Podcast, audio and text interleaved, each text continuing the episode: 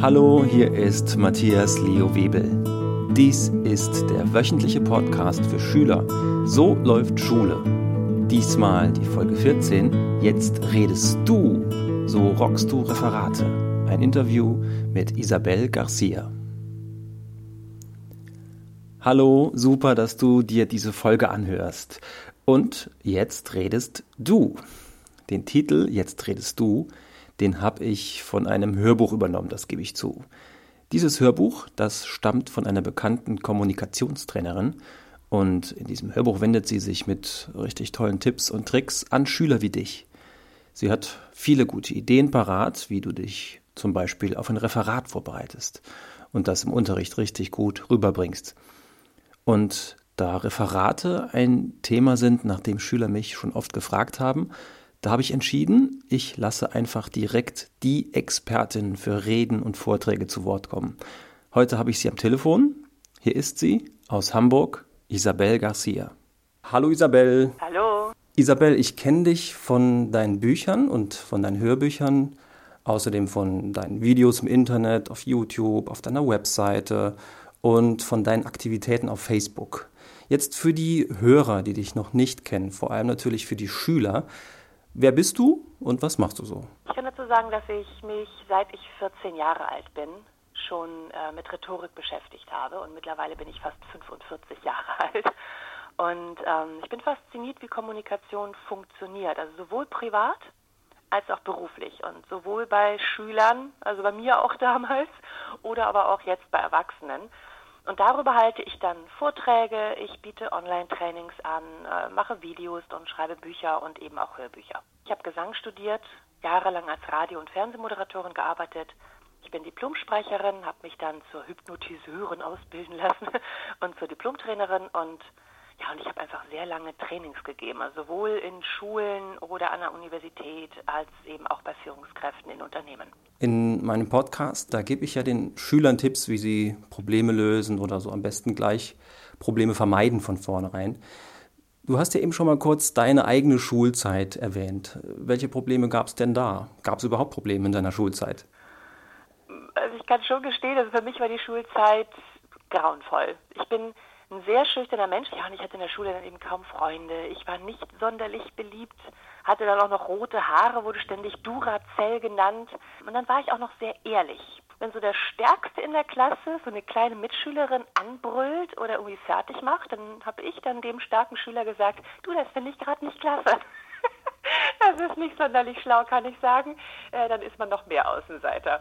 Also ich war nicht sonderlich cool und ich gehörte auch nicht dazu. Und daher fand ich die Schulzeit nicht schön. Gab es vielleicht in deiner Schulzeit Momente, wo du gedacht hast, oh hier, das da kann ich nie, vielleicht irgendein Schulfach, dafür habe ich gar keine Begabung. Und dann hast du später gemerkt, dass du es doch kannst? Also das habe ich tatsächlich ständig gedacht. Ähm, bei meinen Lehrern war das so, wenn die mir eine Frage gestellt haben, dann war meine erste Antwort ganz häufig, das kann ich nicht ich glaube, es hat sie total genervt, äh, mhm. weil die immer wieder gesagt haben, natürlich kannst du das, Isabel, du mach doch mal. Also manchmal haben die sich die Zeit genommen und dann, naja, also bei manchem Nachhaken, ein bisschen nachdenken und so weiter, habe ich es dann auch hingekriegt. Es lag bei mir tatsächlich hauptsächlich an der Schüchternheit. Ich wollte eben nicht im Mittelpunkt stehen. Ich hatte da keine Lust drauf. Und wenn der Lehrer mich was gefragt hat und ich dann vielleicht an die Tafel musste oder aber über eine Antwort nachgedacht habe, haben alle Schüler mich ja angeschaut. Und das fand ich nicht sonderlich klasse. Und deswegen war für mich so, so, eine Schutzfunktion, das kann ich einfach alles nicht und wollte mich damit auch gar nicht auseinandersetzen. Hatte ja auch nicht so viele Mitschüler, die mit mir gemeinsam lernten, weil ich ja so uncool war.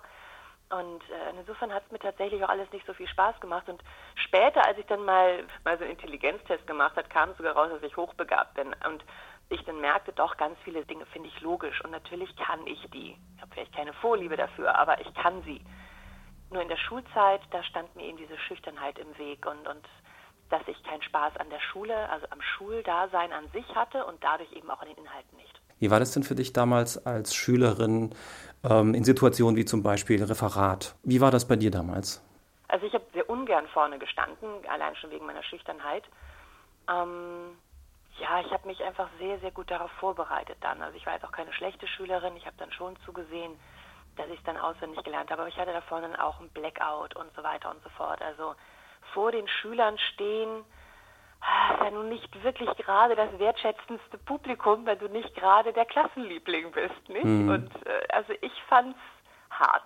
Was können jetzt Schüler tun, um ein gutes Referat zu halten? Was einen sehr schnell beruhigt, ist die Ausatmung. Also wenn ich nach vorne gehen soll, Referat halten soll, dann atmen wir latent viel zu viel ein. Dass wir dann so, oh Gott, gleich, ich weiß es, Spickzettel, alles da. Ne? Und dann atmen wir so viel ein und dann kommt eben das Lampenfieber, dann kommt das Blackout, also ich kann mich auf nichts mehr konzentrieren, mhm. was ich mir vorher noch ausgedacht habe. Ähm, es bedeutet also, wenn ich ausatme, kriege ich diesen Druck wieder aus dem Körper raus. Mhm. Vorher reden, mit Mitschülern reden, das ist Ausatmung.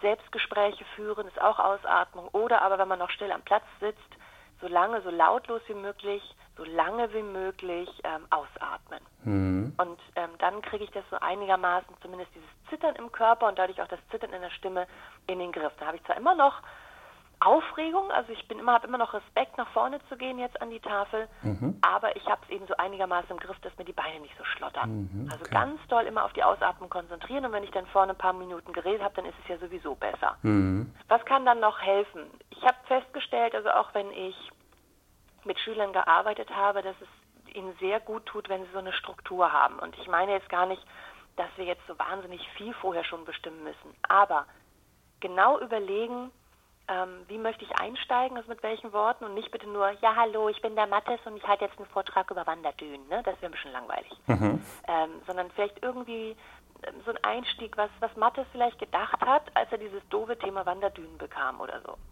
Oder was auch immer für ein Thema dann ah, kam. Okay. Und darüber vielleicht einfach reden, Mensch, als ich das Thema bekam, habe ich gedacht, so super, ich habe mal wieder hier das dürfste Thema bekommen. Aber also ich habe dann doch ganz paar interessante Dinge herausgefunden, das möchte ich euch jetzt gerne sagen. So, mhm. und ne, ich bin der Mattes, danach kommt praktisch erst ich bin und so weiter und dann eben das Thema und so weiter und so fort. Mhm. Aber erstmal so einen kleinen interessanten Einstieg und so natürlich wie möglich. Mhm. Ich glaube, dass die, die Schüler, die dann zuhören, auch gleich einen persönlichen Bezug haben. Wenn die merken, da vorne steht einer, der hat nicht einfach nur Wikipedia und Google benutzt, sondern auch selber eine Art äh, Meinung dazu. Hm?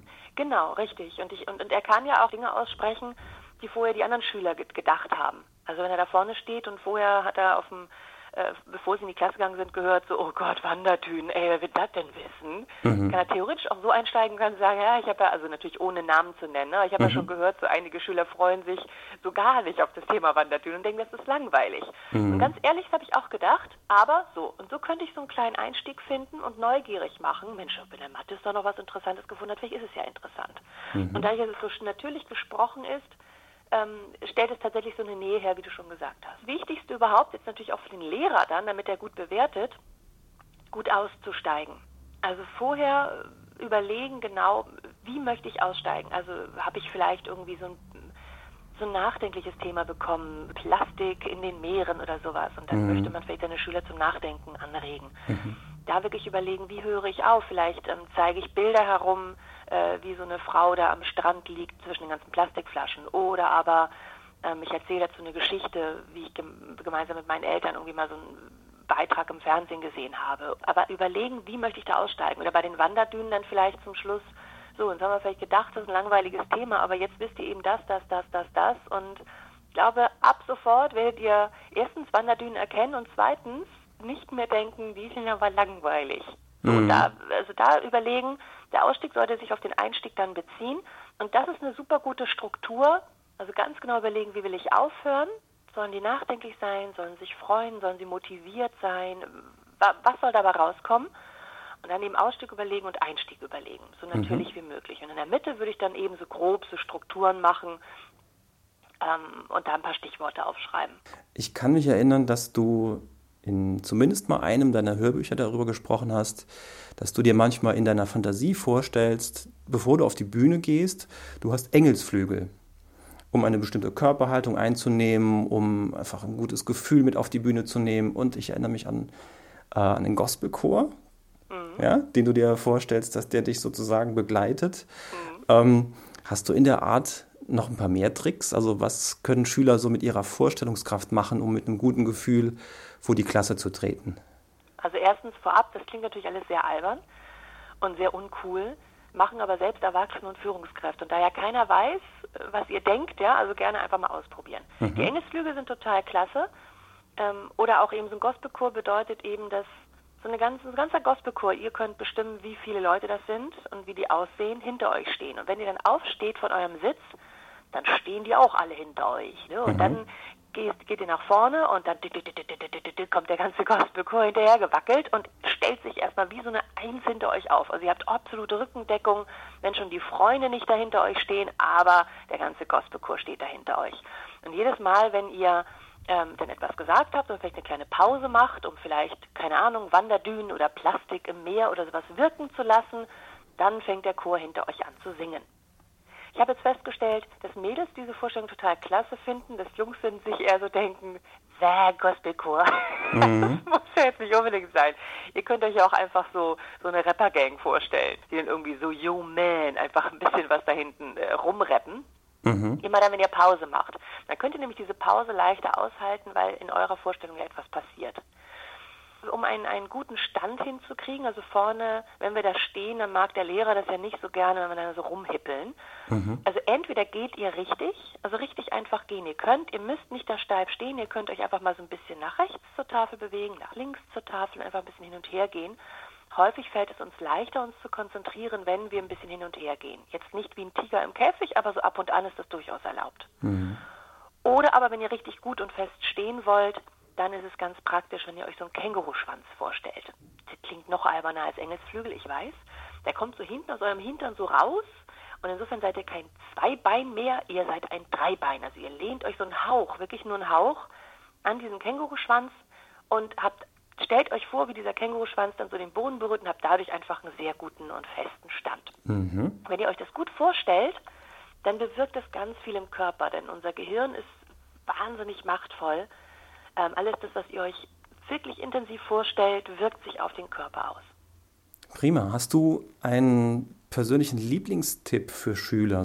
Was mir heutzutage noch ganz gut hilft, ähm, wenn ich zum Beispiel jetzt auf die Bühne gehe, ich habe mir sehr lange, habe ich mir äh, vorher Gedanken darüber gemacht, was alles schief gehen könnte und habe gedacht, oh Gott, oh Gott, oh Gott, hoffentlich passiert dies nicht und das nicht und das nicht und das nicht. Und ich habe eben schon gesagt, der Kopf ist so wahnsinnig machtvoll.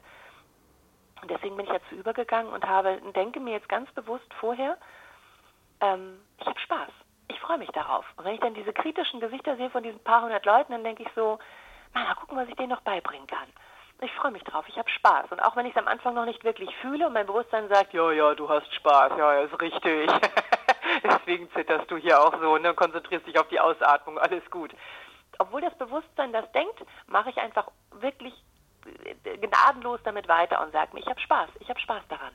Also ich gehe mit absoluter Neugierde immer wieder daran und, und überlege mir, okay, wenn auch jemand mal eine andere Meinung hat oder wenn wenn ich aufgeregt bin, dass ich sage, wow, guck mal, faszinierend, meine Beine schlottern. Haha, aber guck mal, der guckt so kritisch. Na, der scheint ein Experte zu sein. Toll, vielleicht kann ich ja von ihm noch was lernen. Also ich, ich, ich steigere mich eben nicht so in diese Angst rein, sondern sage einfach, ich habe Spaß daran und ich bin neugierig. Ich habe Interesse an dem, an dem Lehrer, an dem Thema und an den Mitschülern und falls ich das nicht hinkriege, dann zumindest Interesse eben an dem Thema und daran jetzt hier ein, ein Referat zu halten.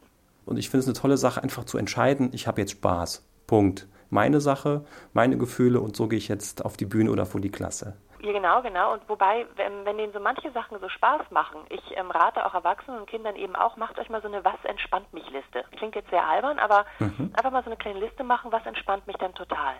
Was finde ich klasse? Womit fühle ich mich wohl? Womit habe ich Spaß? Und wenn das eine bestimmte Musik ist, könnte ich die ja ähm, auf dem Smartphone oder was auch immer, MP3-Player, könnte ich die mir ja kurz vorher nochmal ähm, reinpfeifen mhm. bevor ich im Prinzip in den Unterricht reingehe. Mhm. Oder aber äh, irgendwas, was ich gerne esse, irgendwas, was ich, ähm, was ich gerne trinke, irgendetwas, was ich, vielleicht ein Comic, was ich mir gerne angucke. Mhm. Also alles, was Spaß macht, ruhig dann an dem Tag, wo was Wichtiges ansteht, vorher so zwei, drei Sachen eben einfach einbauen.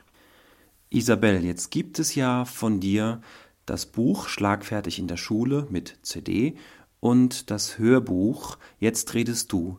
Welche Tipps können denn die Schüler in diesen beiden Werken sonst noch von dir bekommen? Zum Beispiel, wie man mehr das Klassenzimmer rocken kann. Und damit meine ich nicht Rockmusik jetzt anmachen, sondern einfach, dass ihr das Klassenzimmer betretet und sofort alle merken, bah, jetzt ist, keine Ahnung, die Marion oder der Mattes irgendwie da. Mhm. Ja, wir kennen das ja, manche Schüler betreten den, den, den Schul- oder Klassenraum und die sind werden sofort gespürt, die sind sofort da.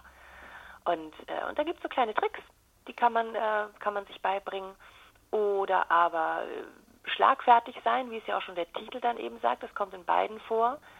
Hm, wie kann ich also einfach spontan reagieren, wenn ich mal auf dem Schulhof blöd angemacht werde oder wenn ich bei einer mündlichen Prüfung eben bin? Wie kann ich da ruhig bleiben? Wie kann ich auf das zurückgreifen, was ich mir zu Hause eben noch gedacht habe, ohne Blackout? Und ja, also wirklich einfach auch nochmal auf den Spaß eingehen. Ich habe ganz, ganz viele Tipps gegeben, wie Schule mehr Spaß machen kann. Und ich freue mich total, wenn ich dann so eine Rezension bekomme. Häufig schreiben dann die Eltern da rein, aber die sagen, endlich hat meine Tochter wieder Spaß an der Schule. Oder aber so eine Achtjährige, die dann ältere Schüler das erste Mal sprachlos gemacht hat, weil sie dann eben so schön schlagfertig reagiert hat. Das finde ich dann großartig. Also mhm. einfach wieder ein bisschen mehr mit Leichtigkeit rangehen. Die Schule ist nicht der Ernst des Lebens, ja, darf durchaus Spaß machen. Wo bekommen die Schüler dein Buch und dein Hörbuch? Ähm, überall im Buchladen können Sie es bestellen oder bei Amazon oder oder oder und auch dieses Hörbuch Jetzt redest du gibt es bei Audible, bei iTunes, also überall. Oder als E-Book kann man sich schlagfertig in der Schule natürlich auch herunterladen, natürlich auch mit den Audiobeispielen. Also im Prinzip überall. Ja, vielen Dank, Isabel. Sehr, sehr gern. Ganz vielen Dank für dieses Interview und allen, die jetzt das, sich diesen Podcast anhören und hier zugehört haben, wünsche ich ganz viel Spaß in der Schule. Jetzt hast du also gehört, dass du deine eigene Schüchternheit oder die Angst vom Reden nicht nur in den Griff bekommen kannst, sondern dass es Menschen gibt wie Isabel, die am Reden so viel Gefallen gefunden haben, dass sie es sogar zu ihrem Beruf gemacht haben. Und das mit jeder Menge Spaß. Ich glaube, Spaß zu haben an dem, was man tut, das ist für jeden Menschen gut. Oje, kann ich das? Na klar kannst du das.